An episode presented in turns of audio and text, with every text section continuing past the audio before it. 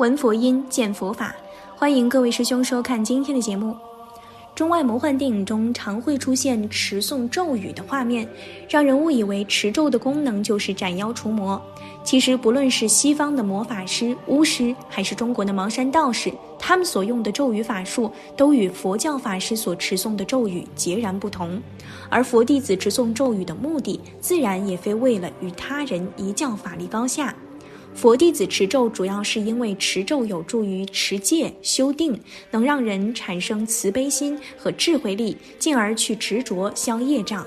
但现如今，许多人持咒总是抱怨不灵验，自己坚持持咒却总不能得偿所愿。关于这一点，小编就和大家展开来聊一下。首先，我们来听一段南怀瑾学生讲述的故事。一九八八年，老师从美国移居香港。我和我的家人也返回亚洲工作，先是在缅甸的仰光，然后是中国成都。后面四年中，我们和老师通过电话联络，他也邀请我们去香港住在他的住所，在个人修行上，他对我们进行指导。我们抵达缅甸后不久，就经历了动乱阶段，纯之和丽宇就随着其他外交官家庭一起被疏散到曼谷，而我依旧留在缅甸。我从老师那里学到的很多经验，让我在这个过程中受益匪浅。当时情形非常危险，压力很大，我有很多独处的时间。这是我第一次用老师教我的准提咒开始实验。当我第一次去弗吉尼亚拜访老师时，我没有像其他同学那样参与在禅堂唱诵的课程。我当时对咒语并没有什么特别的兴趣，而且当时我的自我意识也很强。但当我独自一个人在缅甸面对无数个长夜，我开始从另一角度来看咒语了。我开始在我空闲时来回上班的路上持咒。当我再次去香港拜访老师时，他说我变化很大，鼓励我继续持咒，说这是我所需要的。当我熟悉咒语后，我开始在不需要很费神专注的工作时也持咒，最后做到能够在任何时候，不管做什么情况下都能自如持咒。结果不总是我所期待的，但是我的期望似乎也很模糊。我从来没问过老师持咒能做什么。老师有时也会很随意地告诉我，可以求求菩萨金钱或者升职什么的，试试看咒子是否灵验。但是我觉得老师这是在考验我，这么做应该是不合适的，所以我就单纯的继续持咒，并认为对我有帮助。但是刚开始事情进展并不顺利。在一次去缅甸伊洛瓦底江三角洲的途中，我试着用咒语来缩短返程时间。我们的车子很快就抛锚在路边，长达八个小时之久，最后只能搭乘一辆皮卡车，坐在货箱回到仰光。尽管不变的事还是会发生，但是自那以后，我和我的家人也都很平安，没有不好的事情发生。所有我心里想要的，在以后的日子里，慢慢都成为现实。我也是事后才意识到，这些都和我专心持咒有关系。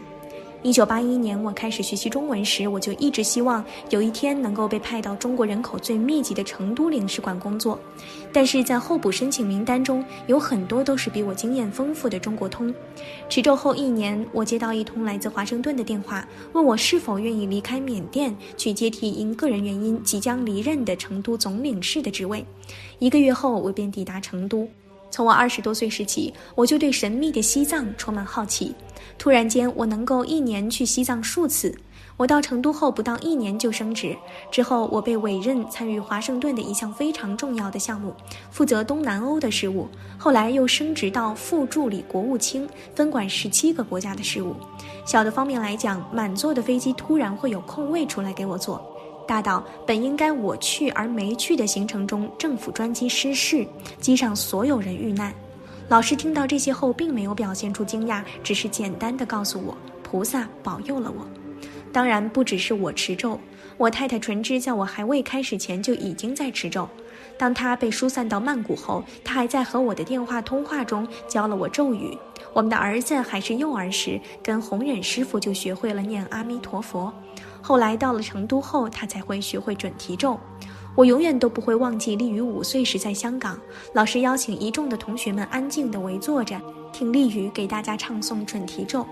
我花了很多年才渐渐意识到，老师鼓励我们持咒，并不仅仅是或者主要是让持咒人自身受益，更应该是帮助他人。我确定他曾经多次用不同的方式告诉我这个道理，但是我们往往在没有准备好之前是听不进去的。当我最后意识到时，我开始注意到，一旦我开始持咒，周围的气氛都会变化，艰难的会议变得轻松，那些注意力不集中的人开始关注手头的事情。可能听上去有点疯狂，有时候我甚至可以感觉到整个的气氛轻松起来。从这段故事中，我们需要明白一个重点：不要奢求持咒给自己带来多少利益，而是应该通过持咒帮助他人。接着，我们再来听听南怀瑾老师是如何评价这位美国学生的。我有个学生是美国人，他念准提咒念到几千万遍，效果是很明白的，都出来了。那时因为我在美国，他来看我。他是个外交官，看到我们大家都念，他就跟着念。现在念了几千万遍哟。他说我不敢念了。他念到我要想什么就是什么。他想到中国来做外交官，嘿，就马上被派到中国来做外交官了。还有坐飞机的事儿，你看前几年美国商务部长坐的飞机在中东坠毁，你们记得这个事吗？美国这个部长带领一班人到中东开会，结果飞机掉下来，连这个部长都死掉了。他坐在我香港的家里，看到电视，他还在念咒子。他说：“应该死的是我，本来是要我带队去的，我不去。”他说：“因为我假期要到东方来看老师，说我住在这里，因此由商务部长亲自带队去。”他说：“老师啊，好奇怪哦，本来我要带队，可我就是不想去。他是管这个事儿的，他说不行啊，我的假期是这几天嘛，我要到东方去呀，这是一回事儿。”有一次，他也是坐飞机出去开会。外国人比我们自由一点，旁边坐的都是美国的军人。他手上挂着念佛珠，在飞机上就念咒了。他也是领队的，他念准提咒南摩萨多南，他不出声念，大家都晓得他有信仰，在祈祷。他一直就念咒子。过了会儿，他睁开眼睛一看，大家都不敢说话了，脸都变了颜色了。他就问了：“干什么？”飞机掉了一个翅膀。他一听。完了，这下完了，我大概要死了，赶快念咒子，赶快求准提菩萨，要死好好死，死了再去投胎吧。嘿，过了一下没有事儿，痛一下，他以为完了，睁开眼睛一看，飞机到了机场了，大家都吓住了。下来后，好几个人都讲这一次我们靠他，他在祈祷。他说：“老师啊，也真是准提菩萨感应，要不非死不可。你看，这是两次大灾祸。”他念准提咒非常虔诚，效果非常大。你看他求官得官，真的哟。他们这几位都认识这个人。有一次我说：“艾德，我看因为西藏的问题，中国跟美国关系不好，你来做外交官就好了。”哎，老师啊，这个不行的，我不会被派到中国来的。我说：“你念准提咒嘛。”好，念了不到半年就接到了成都的任命。在成都做了四年外交官，西藏问题平平安安。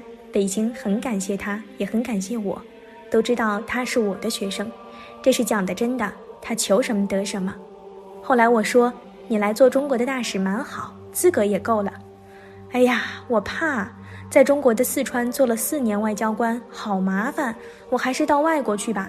我说你想到哪里呀？法国。我说好，你就求。结果这一次，他说：“老师啊，不灵了，没有消息。”我说：“另有任务，你等着。”结果他继续念，现在很轻松啊，变成美国的退休外交官协会的主席。他说：“这是要选举的哟。”我说：“你给谁拉选？就是我一个人。”他说：“这个佛法真的可怕，我不敢念了，想什么有什么。”他自己晓得没有那么大的福报，不敢求了。这都是真实的故事，他们都认识的。最后我们总结一下，准提咒是准提佛母传授的咒子。男老师的学生中也有许多人念准提咒，但没有几个人能够像艾德那样持之以恒。他们在自传中说：“我念咒子的时候并没有看到菩萨，但念咒的结果使我现在做任何事情都很顺利，我的思想很容易集中起来。”碰到什么难题，很快就能找出解决的办法，几乎到了心想事成的地步。而一件事情做完了，或自己觉得不要再做下去，要把它放下，很快就可以放下。他念咒子，能做到使自己的脑子像电器一样，说开就开，说关就关。达到这样的境界，在禅宗里是一种很高的境界，许多人修持一辈子也达不到。所以，小编觉得，无论你持什么咒语，必须先把自己的发心想清楚、想明白。一味的想着自己，不顾及他人，你念几亿遍、几十亿遍都不会灵验。如果你的发心是为了众生，可能一遍就够了。好了，今天的内容就和大家分享到这儿了，那我们下期节目再见。